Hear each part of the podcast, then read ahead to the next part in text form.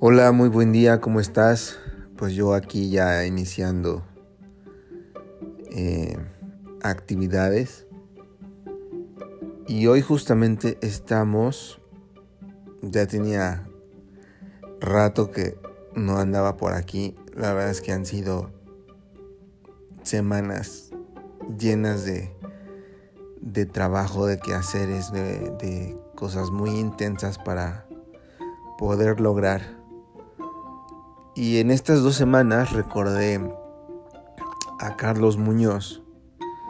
Eh, escuchaba uno de sus videos en el que decía que en un tiempo de crisis, para poder lograr los mismos resultados que, que vienes este, generando, pues tienes que aumentar al triple tus esfuerzos. Y estas dos semanas justamente han sido eso, ¿no? triplicar esfuerzos para poder lograr cosas importantes en la parte laboral, digamos.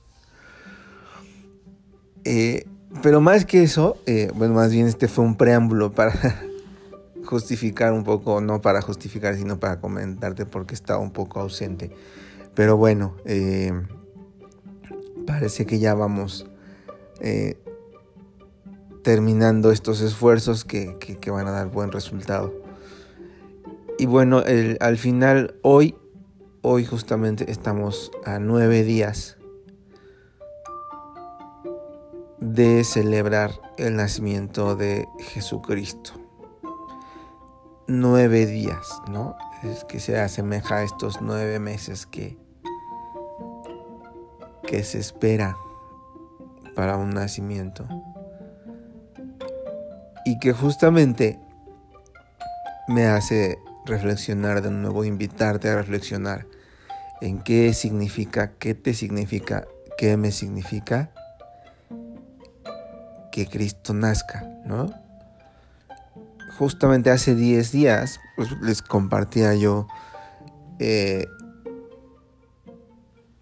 este agradecimiento de, de, mi día de cumpleaños, que fue el 5 de diciembre.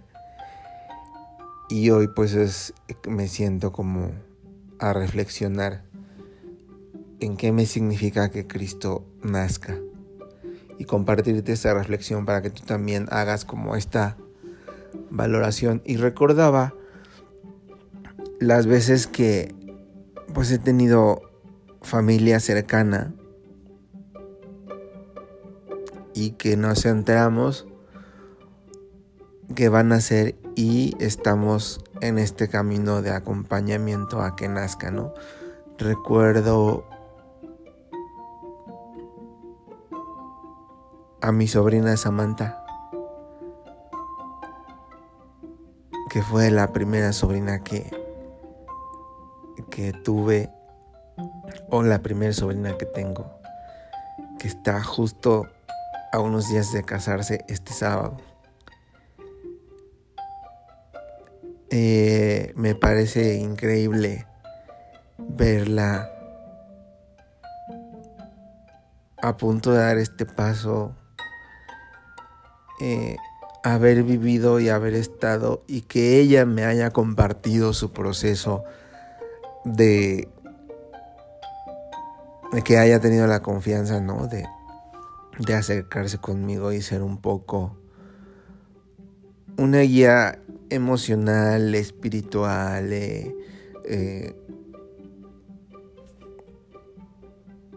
de compañía para poder tomar decisiones. Y me da gusto que, pues esta decisión de, de formalizar su relación como pareja pues esté tan cercana. Sé que posiblemente me esté escuchando y te felicito.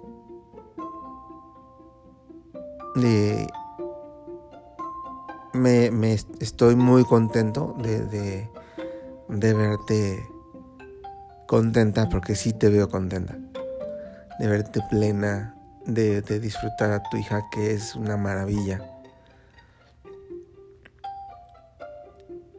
Y recordaba también cuando después nació Jessie, su hermana, mi segunda sobrina, que me tocó tenerla más de cerca y correr al hospital para que naciera, llevarla corriendo al hospital, llevarla corriendo a mi hermana. Verla en el cunero recién nacidita y disfrutar de ella en casa. Y después de ella, pues siguieron naciendo mis sobrinos. No los tuve tan cerca. Pero a quien sí tuve tan de cerca fue a mi, a mi querida, mi querida hija Leslie.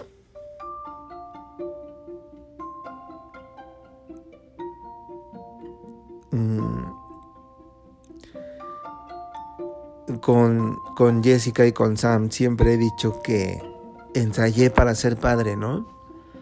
Porque pues fui, lo hice de todo con ellas, ¿no? Este, de rey mago, de chofer, de bañarlas, de cambiar el español, de dormirlas, de, de abrazarlas mientras lloraban y calmar su llanto, de darles de comer, de enseñarles a caminar, de enseñarles a hablar, de muchas cosas, ¿no? Y cuando nace, cuando llega Leslie, pues ya tenía un entrenamiento, ¿no? Y fue, fue muy padre la etapa del nacimiento de Leslie porque me desbocaba yo mi vida por ella, ¿no? Y recuerdo bien que cuando nació y había que darle su leche en la noche, en la, en la madrugada, eh, se me había hecho casi un reloj biológico, ¿no? O sea, pum, me despertaba y leche. Mientras su mamá descansaba, ¿no? Y, aunque me despertaba todo desvelado y no cansado, fíjate, sí desvelado porque pues te cortas el sueño, ¿no? Cada tres horas estarte despertando para alimentar a la bebé. Pues seguía yo con despertándome y con mucho ánimo para seguir trabajando. Y aunque llegaba yo al trabajo así como eh, un poco zombie por pues, haber cortado mi sueño, pues disfruté mucho e-, ese tiempo. Y claro, obviamente después eh, ir viendo su proceso de cómo, cómo crecía, cómo iba avanzando, ¿no? Y cada cosa que era nueva. Y todo esto me viene a la mente para, para reflexionar y aterrizar un poco en qué me significa el nacimiento de Cristo. ¿Qué me ha significado saber que van a ser alguien en mi familia y prepararme o prepararnos, porque al final es una preparación que hacemos todos como familia de saber que va a llegar y nos ponemos contentos y compramos la cuna, este, los pañales, el zarapito, la ropa, los zapatos, el gorrito, las mamilas, eh, eh, la leche. Y vamos así eh, juntando y acumulando cosas para estar listos cuando nace, ¿no? Y después de que nace, ¿qué seguimos haciendo? Y es esta reflexión de, hoy a nueve días de celebrar. ¿Qué vamos a hacer de aquí al 25 y después del 25, ¿no? ¿Cómo, cómo, cómo va a cambiar o no nuestra vida con este significado que le damos al nacimiento de Cristo. Porque posiblemente haya gente que pues no le signifique mucho, ¿no? O simplemente no le signifique. y pues sigue con su vida normal, mm, etcétera, ¿no? Pero aquí, eh, los que estamos aquí escuchando y compartiendo esto, pues estamos por alguna razón, ¿no?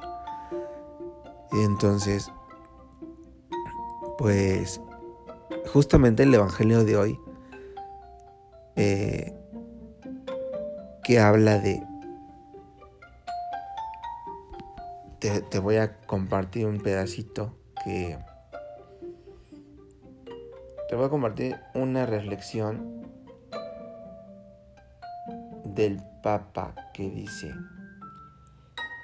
Juan habría podido hacerse el importante. No, porque recordemos que Juan bautizó a Cristo.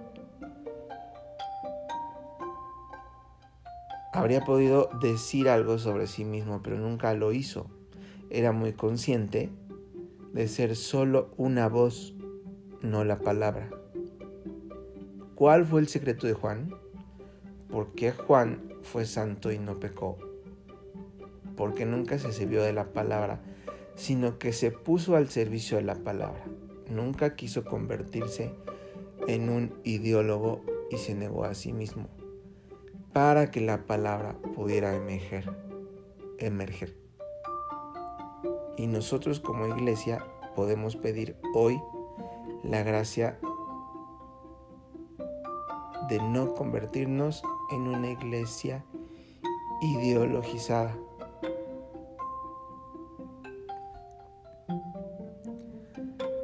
Nos toca juntos como iglesia buscar las maneras de compartir esta palabra, de compartir un mensaje, algo nuevo, compartir con los demás, ¿no? Insisto en que estos audios son de recordar y de estar siempre en esta sintonía de ama, comparte, ante las adversidades, ante las diferencias con el otro, busca cómo compartir lo mejor, lo bueno. Desafortunadamente eh, somos una... No somos, porque cada persona y, y cada, cada quien piensa de manera diferente. Vivimos en una sociedad exactamente que somos cada quien un mundo y cuando pensamos diferente, cuando no coincidimos, lejos de compartir lo que yo pienso y aceptar el pensar del otro, aceptar, escuchar, como que buscamos la, la, manera de siempre tener la razón con lo que nosotros pensamos, ¿no? Y justamente la invitación de hoy es esa a no ser, a no querer imponer, no pretender ser verdad. O que nuestra verdad sea. Sino buscar servir a esa verdad, que es Jesucristo, que es Dios, ¿no? Yo no vengo aquí a hacer mi voluntad, no vengo aquí a poner mis leyes, mis normas. Yo vengo a servir a eso. Yo estoy aquí a servir. Hay una frase dentro de los jesuitas que llama en todo, que no que se llama, que dice en todo amar y servir. A eso venimos. A eso estamos.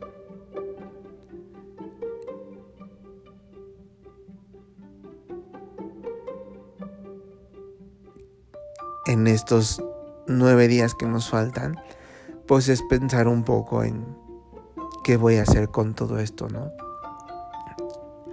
A partir, ¿qué voy a hacer con todo esto? Cuando me faltan nueve días para celebrar este nacimiento. ¿Y qué voy a hacer después de eso? Sabiendo que ha nacido y que, que estoy celebrando que nace. ¿Cómo lo celebro? Amando y sirviendo o haciendo lo contrario, ¿no? Que pases un excelente día, que disfrutes mucho, este día de mitad de semana.